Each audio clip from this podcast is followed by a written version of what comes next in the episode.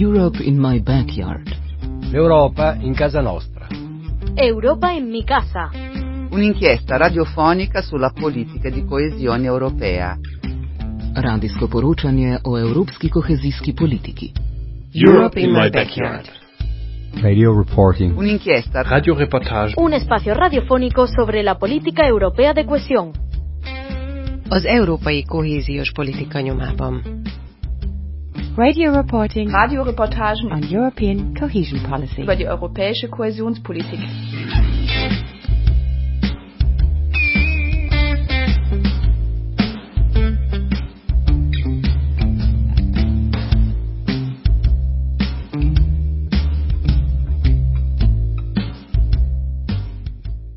Azt gondolom, hogy nem sok aktuálisabb téma van most nyár közepén, amikor folyamatosan kánikulában élünk, folyamatos a vízhiány, és egyre több olyan hírt hallunk, hogy bizonyos városokban, kis településeken már olyan mértékű vízhiányal kell számolni, hogy vizet kell oda más településekről szállítani. Szóval egyáltalán nem mindegy, hogy mi saját magunk mit tudunk tenni annak érdekében, hogy minél többet tudjunk megspórolni a közös vízünkből, illetve egyáltalán milyen állapotban vannak a vízműveink, hogy gazdálkodunk a szennyvizekkel, és hogy egyáltalán a vízgazdálkodásunk milyen állapotban van.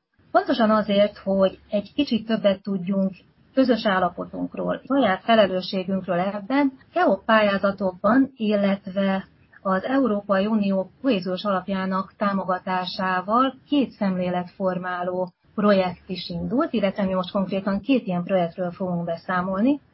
Az egyik a Bakonykar ZST vezetésével jött létre, ez a tiszta vízzel a fenntartható fejlődésért környezettudatos szemléletformálás a klímaváltozás korában címet viseli. Az a célja, tegyünk saját magunk is azért, hogy a vizeink állapota jó legyen, kevesebb vizet használjunk, ne pazaroljunk, és mindennek érdekében egy picit a saját hozzáállásunkon gondolkozzunk el, aminek következtében aztán az életünk és a tevékenységünk is változik. Hogy pontosan miről szól ez a projekt, és hogy változtatják meg a szemléletünket, hogy segítenek nekünk ebben, erről fogok beszélgetni beszélgető partnereimmel, akik a Bakonykar ZST-től Szabó Csuka minőségirányítási vezető és Gyurkó Dániel Tamás szakmai koordinátor van itt velünk, a Mavíz Magyar Vízközmű Szövetséget pedig Krejtner Krisztina, PR és marketing menedzser. A beszélgetésben még részt vesz Lukin Zsófia, menedzsmentet segítő tanácsadó is.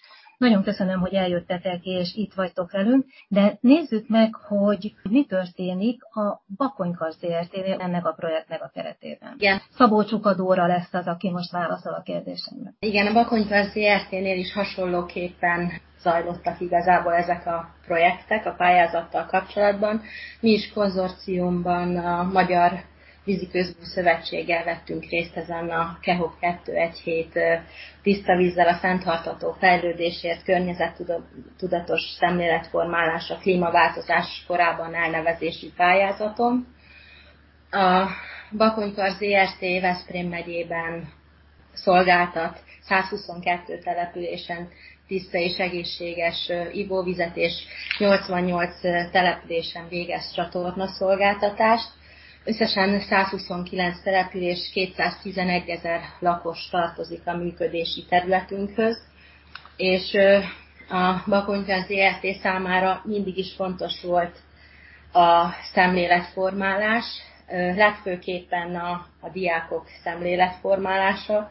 Régen is sok-sok projektet megvalósítottunk, de így a pályázatnak köszönhetően 2021-től indulva 11 projekttel veszünk részt ezen a pályázaton, ezt vállaltuk be, és a projektek nagy részét már teljesítettük is, még néhány online projektünk van, ami folyamatban van.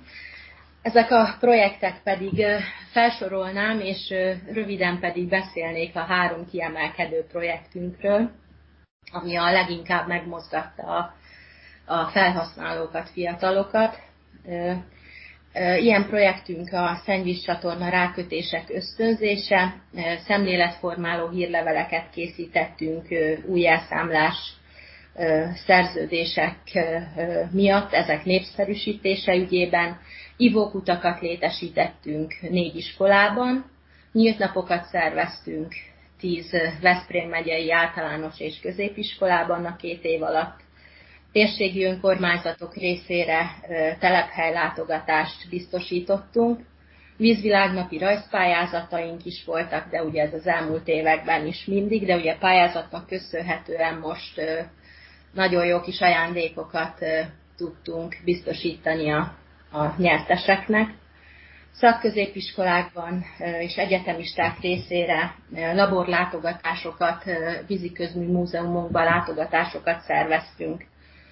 Térségi témákra épített fenntarthatósági tanulmányi versenyeket, versenyeket rendeztünk. Víziközmű múzeumi fejlesztésünk volt, hogy interaktív, korszerű képernyőket, monitorokat szereztünk be, és ezeket elhelyeztük egyet fixen a múzeumunkban, és kettőt pedig a szabadtéri rendezvényeinkre mhm. visszük ki folyamatosan. És van egy Waterlife interaktív felületünk, amit létrehoztunk. Hát a, ami leginkább talán megmozgatta a gyerekeket, és a leginkább szemléletformálónak tudnám mondani, az a nyílt napok sorozatunk, ez 2021 őszén és 2022 az idei év tavaszán ötöt nyílt napot rendeztünk, ahogy már mondtam. Ezt egy, egy-egy kiválasztott általános iskolába és középiskolába. Itt a munkatársaink szemléletformáló előadásokat tartottak az iskolában tanuló összes diák részére. Betekintést engedtünk a napi működésbe, a diákok és a tanáraik részére is itt a látogatások alkalmával kiköltöztünk az egész vízmű, azt lehet mondani, nyolc állomásunk volt, nyolc standunk egy-egy iskolában, bemutattuk az ivóvízhálózat műszeres vizsgálatát, vízértékesítéssel kapcsolatban voltak bemutatóink, hálózatok építésénél használt anyagokat, szerelvényeket mutattunk meg, szennyvízelvezetés és tisztítással kapcsolatos előadásaink voltak, Kiköltözött a laboratóriumunk is egy kis mini laboratóriummal, ez volt leginkább a gyerekeknek nagyon tetszetős. Vízbázisvédelemmel kapcsolatos előadásaink is voltak, és ugye, amint mondtam, a Water Life képernyőnket is, interaktív képernyőt is kivittük, és így bemutattuk a gyerekeknek a, a Water Life felületen lévő anyagokat, ismeret anyagokat. A tevékenységünket bemutató kisfilmünk is van, ezt is bemutattuk, és ezen az állomáson a HRS kolléganő a oktatásokkal, képzésekkel kapcsolatosan beszélt a diákokkal, megmutatta, hogy milyen munkakörök vannak itt a víz, vízműnél, és a végén egy szerencsekerék játékon vehettek részt a gyerekek, ahol mindenki egy-egy kérdést megválaszolva ha jól, ha rosszul ajándékban részesült, ennek nagyon örültek. Itt az elmúlt két év során több mint három ezeren vettek részt a nyílt napjainkon. Ez jó sok. Igen, ez egy egész napos program volt. Igen. A másik, amiről beszélni szeretnék, az a, ez az interaktív képernyő, a Water Life, amit fejlesztettünk.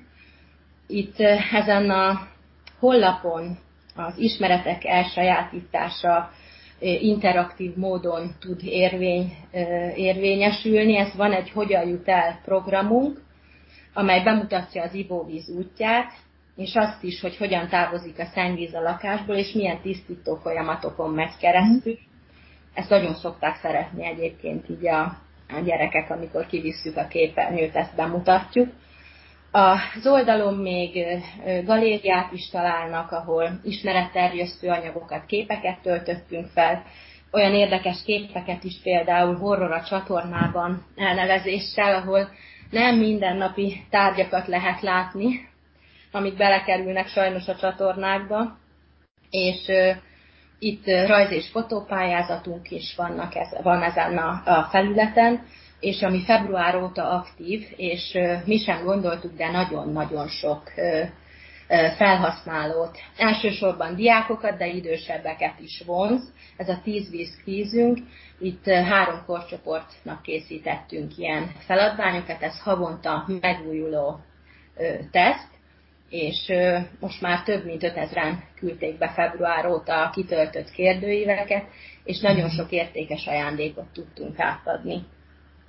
Ugye a Bakonykarsznál Gyurkó Dániel, aki szakmai tanácsokkal látta el, gondolom, vagy pedig szakmai koordinátorként vezette ezeket a programokat. Milyen tapasztalatod volt, Dani, ezekkel a programokkal kapcsolatban? Milyennyire voltak nyitottak a program résztvevői? Annyi pontosítás az elején, hogy ö, igazából a Bakonykar ZRT részéről volt ö, több szakmai ö, tevékenység vagy projektelem ebben a projektben. Ennek a túlnyomó részét a Dóra koordinálta, és én az egyik szakmai tevékenységnek voltam a egyik szakmai részvevője, koordinátora, ez a tanulmányi versenye uh-huh. részére. Na most a Bakonyka ZRT-vel kapcsolatban annyi, vagy a mi projektünkkel kapcsolatban annyi, hogy a többi vízszolgáltatóval ellentétben ez a konzorcium, ez a Mavíz és a Bakony Kasz ZRT között jött létre, míg a többi vízműsz szolgáltató az úgy állt össze általában a konzorciumban, hogy volt két-három szolgáltató plusz a, a Mavíz. Ez azt jelenti, hogy mi egy sokkal kisebb szolgáltatási területen kellett, hogy ugyanazokat az indikátor számokat, és ezek az indikátor számok azt jelentik, hogy aktív, illetve passzív eléréseket elérni, mint mások, akár két-három szolgáltatói területről. Nyilván itt is vannak különbségek, mert vannak kisebb területű szolgáltatók, vannak nagyobb területű szolgáltatók, és hogyha a tapasztalatokról kell beszélni, akkor ezért az elején volt nagyon-nagyon sok kérdés, akár projekt oldalról, vagy akár szakmai oldalról. Maga ez a tevékenység, amit én koordináltam, az tanulmányi versenyek, mi ezt úgy neveztük mindig, hogy mini tanulmányi verseny. Ez azt jelentette, hogy a diákoknak egy rövid tesztet kellett kitölteni. Ugyanakkor olyan értelemben ez nem mini tanulmányi verseny volt, hogy az elérés szám az igen nagy volt. Több mint 8000 diák töltötte ki ezt a tesztet.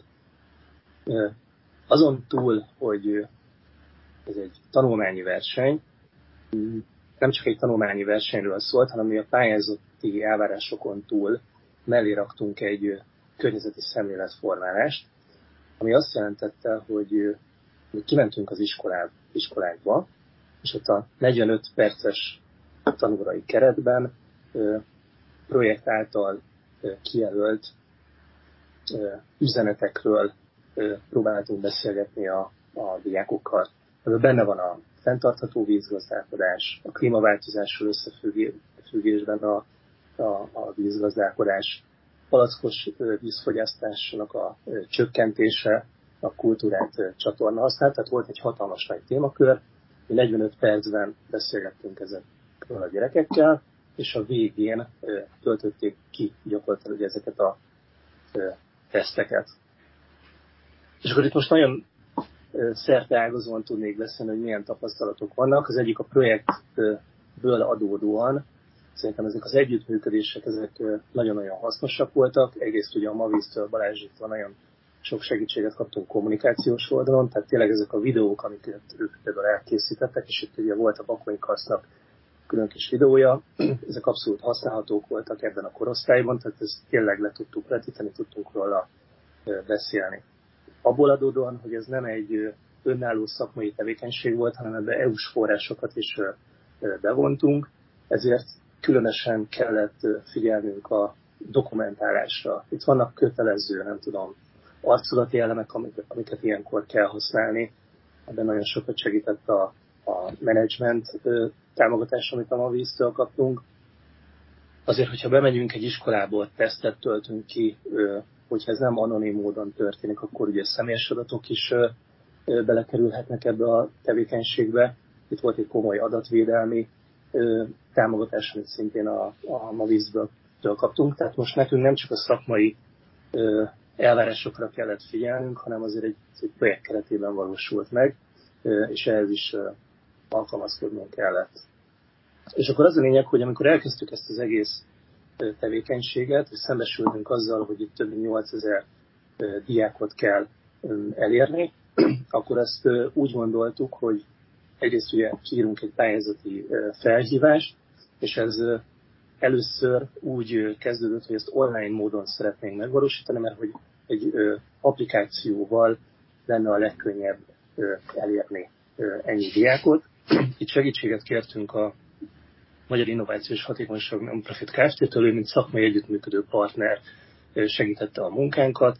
Nekik van egy saját fejlesztésű applikációjuk, ezt Vigo-nak hívják, amiben gyakorlatilag kimondottan erre a projektre létre lehetett hozni egy tanulmányi verseny területet. Hmm.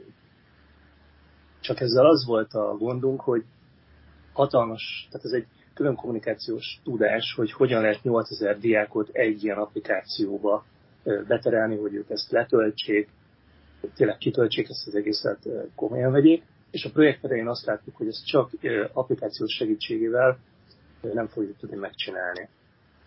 És utána azt találtuk ki, hogy akkor az applikáció mellett offline módon, tehát hogyha mi nem, tudjuk be, nem tudunk behozni 8000 diákot ebbe a rendszerbe, akkor mi megyünk ki az iskolákba, bemegyünk az összes osztályba, elérjük az összes tanulót, azt adjuk az iskoláknak, hogy, hogy a pályázaton felül adunk 45 perc ilyen szakmai tudást, tehát mi tartunk tényleg egy ilyen rendkívüli földrajzórát, és akkor a végén az a diák, aki szeretné kitölteni, az kitöltheti ezt a tesztet. És gyakorlatilag ennek az lett az eredménye, és innentől kezdve már de nem egy mini tanulmányi versenyről beszélünk, hogy 27 iskolába jutottunk el, több mint 500 osztályba mentünk be, és ezáltal meg lett ez a több mint 8000-es elérés. Nekem ez nagyon szimpatikus, hogy nem csak az online térben egy ilyen kütyű előtt ülve applikációt kitöltve normálisan személyes információt kaptak, tehát hogy így visszatértünk a gyökerekhez, látják azt, akivel beszélnek, tudnak kérdezni, úgyhogy az én számomra ez egy remek hír, hogy tulajdonképpen ez a két rendszer ez együtt működik, és hogy a végközvetkeztetés az volt, hogy ha az ember valamit tényleg el akar érni, és el akarja érni a gyerekeket, akkor jó, hogyha oda megy, ahol a gyerekek vannak, és szóba áll velük. Nyilván ennek az volt a, a feltétel, és volt egy ilyen szerencsés helyzet is, hogy tényleg ez a konzorcium, a szakmai együttműködők összefogásával lehet ezt, ezt megcsinálni, illetve ne felejtsük ki az iskolákat, mert hogy ennek az ütemezéshez úgy történt, hogy amire kialakult ez, hogy akkor online és offline kombóban tudjuk ezt megcsinálni, ez azt jelenti, hogy a nyarat azt elbuktuk, mert hogy még 2021 tavaszán, tavasz végén indult volna ez az egész folyamat. Utána a nyarat nyilván a nyári szünet az iskoláknál elbuktuk. Utána jött az ősz, amikor, amikor összeállt minden, hogy létrejöttek a szakmai aloldalak, meg tudtuk az egészet hirdetni, létrejöttek az egész mögött tananyagok, tesztek, mert hogy azért ezt ki kellett dolgozni, hogy ott pontosan melyik felületen fog történni, és gyakorlatilag ténylegesen a munkát az idei évnek a legelején tudtuk elkezdeni. És onnantól kezdve, hogy be kell menni az iskolákba, az iskolákon az iskoláknak rengeteg programjuk van. Tehát ők általában szeptemberben letervezik, hogy hogyan fog kinézni az év. Minden egyes hónap, minden egyes hét le van tervezve. Itt vannak minden, tehát minden, vannak kötelező programok, érettségitől kezdve, kompetenciamérés, én nem tudom micsoda. Vannak különböző pályázatok, amit vagy maga az iskola, vagy pedig tankerület, vagy ö, nagyobb egységek ö, valósítanak meg. Illetve vannak olyan pályázók, mint például a a mi pályázatunk, amikor próbálunk egy kapcsolatot létesíteni az iskolába, hogy mi szeretnénk ezt a programot bevinni hozzájuk. Az a lényeg, hogy annak ellenére, hogy túl vannak telítve programokkal, én 28 darab iskolát hívtam föl az együttműködést kérve, és abból 27 az abszolút mondta, hogy rendben, és azt gondolom, hogy úgy jöttünk el mindenhonnan, hogy ők ezt egy ilyen nagyon pozitív együttműködésnek élték meg. A projektben az egyik legfontosabb mutató az elérés, hogy hány embert ér el maga a projekt. Ezt hogy tudják mérni? Ez egy kicsit megvilágítja nekünk Lukin Zsófia. Ugye kétféle elérésű, hmm. hát úgymond eredményt kell, meg lehet produkálni, és ezeket kellett is vállalni a konzorciumi szinten ezeknek a projekteknek. A passzív az azt jelenti, amikor egy tömeget, egy számosságot ér el az ember, egy rendezvényén igazolhatóan mondjuk 200 fő vett részt, ennek megvannak az igazolási mondjai, ez egy picit egyszerűbb, tehát valójában azzal is el lehet érni 200 embert, hogyha az ember a rendezvényére kiküld egy meghívót egy iskolának, és akkor ezt vehetjük úgy, hogy erről tud értesülni 200 ember. Míg az aktív elérés az azt jelenti ezeknél a szemléletformáló projekteknél, hogy nem csak név szerint lakóhely, meg korosztály szerint tudjuk őket beazonosítani, akik részt vettek valamin, hanem úgymond aktívan oly módon vettek részt, hogy valahogy az ő tudásukat vissza kell mérni az eseményünk vagy a tevékenységünk eredményeképpen. Tehát egy aktív elérésnek egy sima jelenléti ív például nem lehet igazoló dokumentuma, de mondjuk egy környezetórán leadott vízhasználattal foglalkozó szemléletformálási anyagnak, amit valamelyik fizikközmű szakember adott le. Ennek a végén egy visszamérő tesztet kell ezeknek a gyerekeknek, vagy adott esetben más programnál felnőtteknek kitölteniük, és csak így lehetnek ők aktív, aktív módon elért személyek, nem passzív hallgatóságként vagy nézőként vannak jelen egy programon, hanem valóban a tudásuk lemérésre kerül, és az elejétől a hallgatástól, az informálódástól kezdve egészen addig, hogy mit is tanultak ebből, ezt leméri a projekt.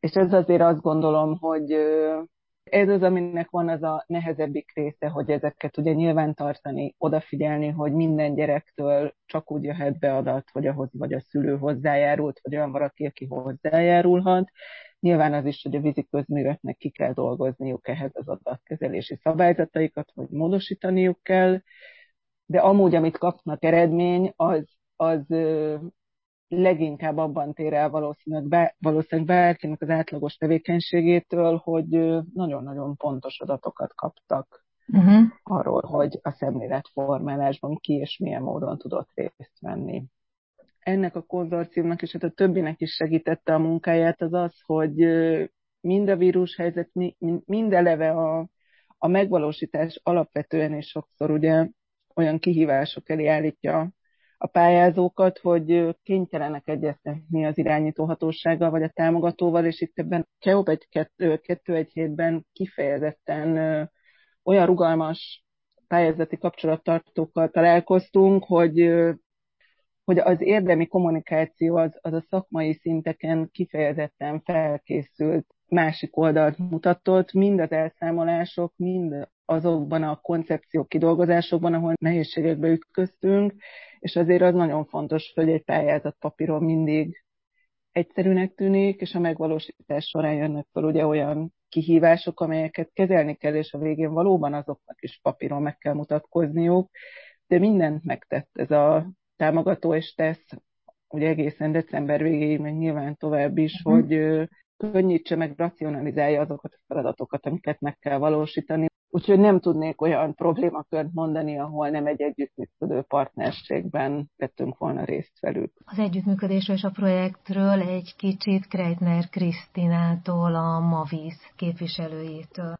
én szeretnék egy kicsit a, a tevékenységekről beszélni, és akkor utána, ha már rákérdeztél, akkor, akkor nem tudom, hogy van erre lehetőség, de azért egy kis víztakarékossági, tudatos vízhasználati tippeket és csatornahasználati illemtanból is egy-két gondolatot megosztanék, mert szerintem az, az rendkívül hasznos ebben azt az időszakban. Mert azt gondolom, hogy ez ránk fér mindig igen, mi is azt érezzük bár nagyon, nagyon jó irányba haladunk. Mindig szerintem van egy-két új ötlet, vagy van egy-két olyan tipp, amit el lehet sajátítani, és akkor ezek által még környezettudatosabban lehet viselkedni.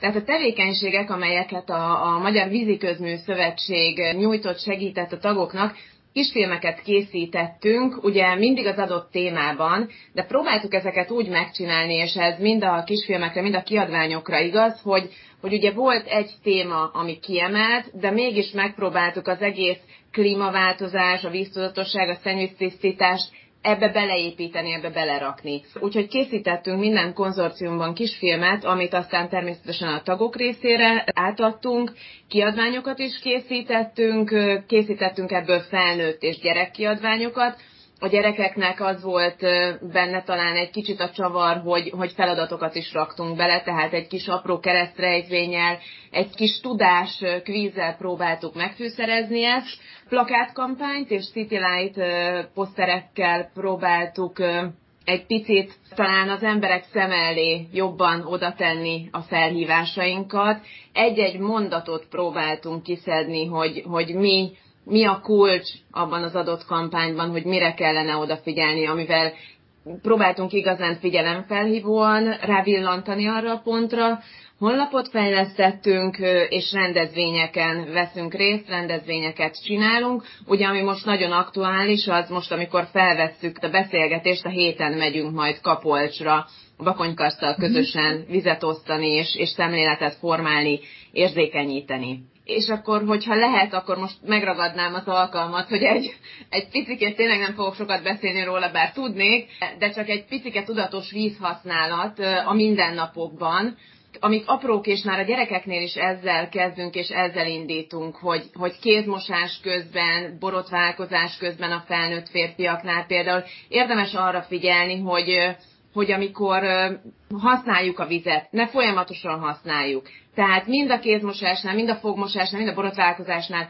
egy picit engedjük ki, és amíg szappanozunk, amíg borotválkozunk, addig zárjuk el. Tehát ugyanez érvényes, hogy inkább zuhanyozzunk, és ne fürdőkádban fürödjünk. És amikor zuhanyzunk, akkor se folyassuk folyamatosan a vizet, hanem például amíg tusfürdőzzük magunkat, addig zárjuk el a csapot, hiszen nem tűnik sok mennyiségnek, de örült sok mennyiség tud így elfolyni. Aztán a következő, ha már az elfolyásról van szó, hogyha csöpög a csap, folyik a WC, ez is csak kis apró mennyiségnek tűnik, viszont rettentő sok víz tud ezáltal elfolyni, és az, hogy a víz elfolyik, ugye az az egyik kérdés, de hát a vízdíjszámlában is jelentkezik ez az elfolyó víz mennyiség. A mosogatásnál például érdemes arra figyelni, hogy ne folyóvízben mosogassunk, hanem állóvízben mosogassunk, ezzel is nagyon sokat tudunk spórolni, és most már annyira, annyira takarékos mosogatógépek vannak például, hogy azt is érdemes használni, viszont érvényes mind a mosógépre, mind a mosogatógépre az, hogy úgy használjuk, hogy megpakoljuk őket. Tehát ne félmosást indítsunk el, ne egy darab pólót mossunk ki, hanem igenis használjuk ki a gépek kapacitását, és próbáljuk meg úgy üzemeltetni őket, hogy ez tényleg mindenki számára hasznos legyen. Még egy-két gondolat, hogy a kertes házaknál érdemes fű és szabad felületet hagyni, és nem mindent letérkövezni, és nem mindent lebetonozni, hiszen ha csapadék, ha esne már egy kis eső, az be tud szivárogni a talajba, és, és az jót tud tenni a földnek, úgyhogy erre is érdemes figyelni és akkor egy picike kis csatorna használati illemtan, ami szerintem minden vízműves veszőparipája, hogy a WC-be és a csatornába csak azt húzzunk le, ami odavaló. Tehát semmi olyat, ami nem odavaló, és ez az egyik legnagyobb kérdés, ugye a nedves törlőkendő kérdésköre. Sajnos a víziközmű ágazatnak éves szinten két és fél milliárd forint plusz költséget okoz a nedves törlőkendők általi dugulások elhárítása Úgyhogy a nedves törlőkendő sajnos nem a WC-be való, és ezen kívül az ételmaradék sem oda való, mert ezt is sajnos sokan használják. Érdemes komposztálni, ugye a szelektív hulladékgyűjtés egyre több helyen elterjedt, érdemes ezt is használni, mert nagyon-nagyon, szóval ezáltal tényleg sokkal környezettudatosabban tudunk viselkedni, hogyha már a hulladékot szelektíven gyűjtjük, Ugye a veszélyes hulladékokat vigyük vissza oda, ahova való, mind az elemek a háztartási gépeknél érvényes ez, mind pedig például a gyógyszernél, hogy azt ugye a patikába vigyük vissza, és ott ártalmatlanítsák, mert az sem megoldás, hogy azt bedobják a WC-be, sajnos nagyon sokan vannak ezzel így, és, és mindenféle egyéb kemikáliát, vagy benzint, vagy, vagy ilyen veszélyes hulladékot sem szabad a csatornába leengedni. Úgyhogy nekünk, nekünk mint víziközmű szövetség és hazai víziközmű szolgáltatók ez lenne a tisztelteljes kérésünk minden lakoshoz, hogy figyeljenek egy picit jobban oda a tudatos csatorna használatra is.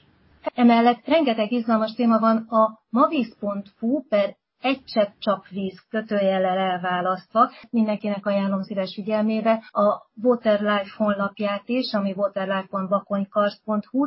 Köszönöm, hogy itt voltak velünk, beszélgető partnereim, a Tiszta vízzel a fenntartható fejlődésért projektről. Szabó Csuka Dóra, a Bakonykarszt minőségi irányító vezetője, Gyurkó Dávid, szakmai koordinátor, Gretner Krisztina, a Mavíz képviselője, és Lukin Zsófia, a menedzsmentet segítő tanácsadó. Europe in my backyard. L'Europa in casa nostra. Europa in mi casa. Un'inchiesta radiofonica sulla politica di coesione europea. Radijsko poročanje o evropski kohezijski politiki. Europe in my backyard. Radio reporting. Un'inchiesta Radioreportage. Un espacio radiofónico sobre la política europea de cohesión. Az európai kohéziós politika nyomában. Radio reporting Radioreportagen on European cohesion policy. über die europäische Kohäsionspolitik.